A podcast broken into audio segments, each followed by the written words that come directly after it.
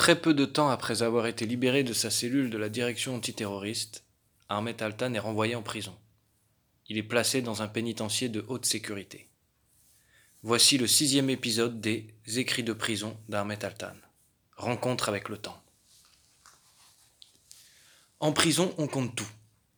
Les pas des rondes minuscules qu'on effectue dans la cour, le nombre d'œufs durs dans la boîte en carton glissés chaque mardi à travers le trou de la porte en fer, les cigarettes fumées dans la journée, les touffes d'herbe qui s'entêtent à pousser dans l'interstice des gouttières quand il a plu dans la cour, les ululements brefs et déchirants du hibou de minuit. Un prisonnier compte tout, sauf le temps. Le temps, il le découvre.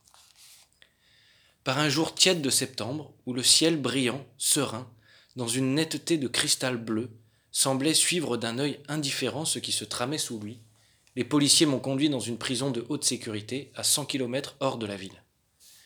Ils m'ont jeté dans un labyrinthe fait de murs de grosses pierres, sales et jaunies, et de barreaux de fer marron foncé. À l'entrée, ils m'ont d'abord dépouillé de ma montre, mes livres, mes cigarettes, ma brosse à dents, enfin de tout à l'exception des vêtements que je portais. Ils m'ont mis dans une sorte de cabine qui ressemblait à ces petits photomatons de supermarché où les gens se font tirer le portrait derrière un bout de rideau. Je me suis déshabillé. Ils ont examiné chacun de mes habits. Se servant de leurs ongles comme d'un peigne fin, ils ont fouillé les manches, le col de ma chemise, les poches de mon pantalon. Ils ont passé mes chaussures et ma veste au rayon X. Puis, comme dans les films, j'ai dû tendre mes deux bras parallèlement devant moi, les paumes tournées vers le haut, pour recevoir mon nécessaire. Une couverture, un drap bleu et un coussin. Deux gardiens m'ont escorté ensuite vers ma cellule. Nous avons traversé plusieurs couloirs bordés de grilles, de grilles et encore de grilles, avant de prendre à droite vers un escalier qui montait, grille encore, et de s'arrêter devant une porte en fer qui portait l'inscription Poste de soins femmes. Était-ce par pur hasard qu'il mettait dans le poste de soins des femmes un écrivain dont la passion pour le sujet des femmes était fameuse et presque de notoriété publique? Ou bien fallait-il y voir de la part du directeur de la prison une sorte de sarcasme intentionnel à l'égard du dit écrivain J'avoue que la réponse m'échappait. Ils ont ouvert la porte et m'ont poussé à l'intérieur. Derrière moi, le verrou glissait et se refermait dans un choc sourd, comme un coup de griffe. La pièce était vaste, tout en longueur. Il y avait quatre sommiers métalliques. Des matelas crasseux avaient été jetés au sol. Douze matelas. Au milieu, une table en plastique blanc, entièrement maculé de taches de graisse grosses comme le pouce. À en juger, l'endroit servait de débarras depuis un moment. J'ai étendu l'un des matelas sur le sommier qui était le plus près du mur, j'ai déplié le drap et me suis assis dessus avec ma couverture et mon coussin. À l'arrière-plan de la table, deux portes marron foncé. Ce brun sombre qui tirait vers le noir semblait être la couleur secrète de l'État, celle qu'on retrouvait barbouillée partout dans les prisons et les cachots des commissariats. J'ai ouvert l'une des deux portes. Derrière une obscurité totale, comme en mouvement, frémissante, bourdonnante. J'ai aussitôt refermé la porte. C'était la salle de bain. Des restes d'aliments y pourrissaient dans une poubelle en fer blanc, d'où des milliers de moucherons trouvaient à vivre et à proliférer. La seconde porte était celle des toilettes. L'unique fenêtre de la pièce, elle aussi munie de barreaux, donnait sur une minuscule cour de pierre. Je me suis allongé. Silence. Un silence profond, extrême. Pas un bruit. Pas un mouvement. La vie soudainement s'était figée. Elle ne bougeait plus. Froide, inanimée. La vie était morte. Morte tout d'un coup. J'étais vivant et la vie était morte. Alors que je croyais mourir et que la vie continuerait, elle était morte et je lui survivais. Il me fallait lui insuffler de l'âme. Il me fallait recréer la vie, à partir de ma propre respiration, tel Dieu qui créa l'homme en soufflant sur la glèbe. Quel était donc ce souffle qui ravive la vie? Comment saurais-je l'animer? Ce miracle ne portait qu'un seul nom rêver. Comme Dieu, regardant un tas de glèbes, avait rêvé ce chaos qu'on appelle l'homme. Moi, spectateur d'une vie morte, semblable à une poignée de boue, je rêverais une autre vie je lui insufflerai mon propre souffle. Pareil à un bédouin qui sait où trouver au milieu du désert l'infini oasis qui étanchera sa soif, j'avancerai d'un pas décidé vers la source bien connue des rêves qui grouillaient en moi.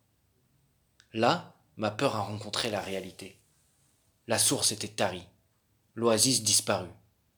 Le rêve se refusait à moi. Impossible d'en concevoir même un seul. Mon esprit était pétrifié. Aucune image ne s'y dessinait. Les secrètes visions du monde des rêves demeuraient collées, immobiles et figées, au mur de ma conscience, comme des fresques qui s'estompent. Alors j'ai eu peur, prisonnier dans le cadavre d'une vie morte, incapable d'un geste, impuissant à me libérer. Le souffle me manquait. J'étais au fond d'un vide où la mort m'ôtait l'air. Tel un Dante descendu en enfer sans son Virgile, je glissais toujours plus bas dans les étages de la vie morte, jusqu'à atteindre celui du plus terrible châtiment. L'étage où se trouvait le temps, reptile géant que je voyais ramper vers moi, alourdi, ralenti par le poids de la vie morte dont était faite sa masse indéchirable. Ici, nulle heure pour accélérer le temps en le fractionnant. Heure, minute, seconde, pas le moindre mouvement, ni rêve, ni pensée pour morceler le temps. Le temps n'était plus qu'un seul bloc, un reptile géant. Désormais impossible à isoler ni dissocier, les instants, soudés les uns aux autres, formaient une masse toujours plus énorme, montagne gélatineuse et transparente, qui m'empoissait de tous côtés, écrasant mon esprit, mon âme, mon corps, pénétrant mes narines, ma bouche, une lente asphyxie. Tempus absoluto, le temps absolu. Temps qui, selon Newton, s'écoule à la même vitesse en tout point de l'univers sans que l'homme n'en perçoive rien. Il avait quitté l'univers pour venir s'abattre sur moi, qui ne pouvait lui échapper, dans ce poste de secours crasseux, fermé par un verrou de fer. Maintenant, je comprenais pourquoi les hommes avaient inventé ces horloges dont ils ornaient leurs rues, leurs places et leurs clochers. Non pas pour savoir l'heure qu'il est, mais pour scander le temps, afin de s'en affranchir. Et, coincé dans ce trou sans rêve et sans remous, sentant mes poumons exploser sous le poids de ce temps bloc qui m'écrasait sous lui, j'ai compris d'instinct plutôt que de raison qu'il me fallait fabriquer un temps nouveau, inventer une horloge inédite. En zigzagant un peu, il y avait dix-huit pas d'un bout à l'autre de la pièce. Si je marchais lentement, chaque pas durait une seconde, et dix trajets, dix trajets 180 secondes, c'est-à-dire trois minutes. J'ai ramassé un journal qui traînait par terre et je l'ai déchiré en dix morceaux. Tous les 180 pas, je posais un petit papier sur un coin de la table. Quand il y en avait dix, c'était qu'une demi-heure venait de passer j'ai inventé une horloge faite de coupures de journaux. On m'avait transféré ici après douze jours passés sans air ni soleil dans une cellule souterraine de la direction générale de la police. J'étais épuisé. Aussi ai-je fini par m'écrouler à force de marcher et remarcher d'un bout à l'autre de cette infirmerie désaffectée qui me tenait lieu de prison. Mais je me suis relevé.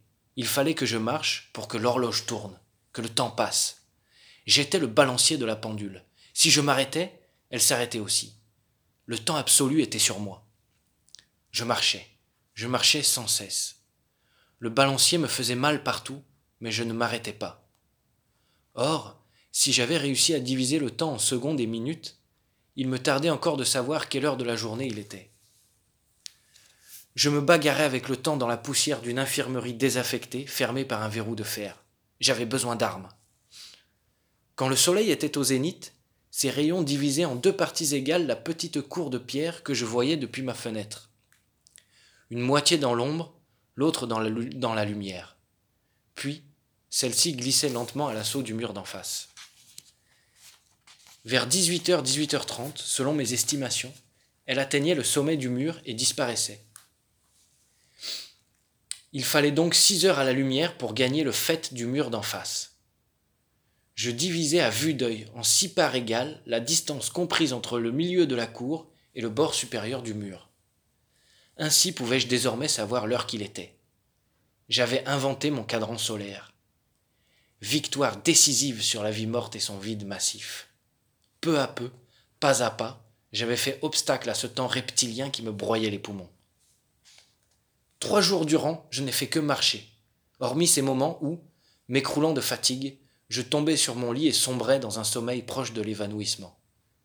J'ai marché, j'ai compté mes pas. À la fin de ces trois jours, alors que je m'éveillais d'un nouvel évanouissement, j'ai senti qu'un miracle s'était produit. Mes rêves étaient revenus. Penché sur moi, la Scheherazade des contes me souriait en secouant sa riche chevelure. Les fresques s'animaient, les eaux de l'oasis jaillissaient. J'avais trouvé le souffle divin qui anime la glèbe et à la vie donne vie. J'étais de nouveau maître de la vie et du temps. J'avais fait naître Dieu. Cinq jours plus tard, il me sortait de là. Je suis sorti le sourire aux lèvres. Le sourire de Moïse revenant du mont Sinaï.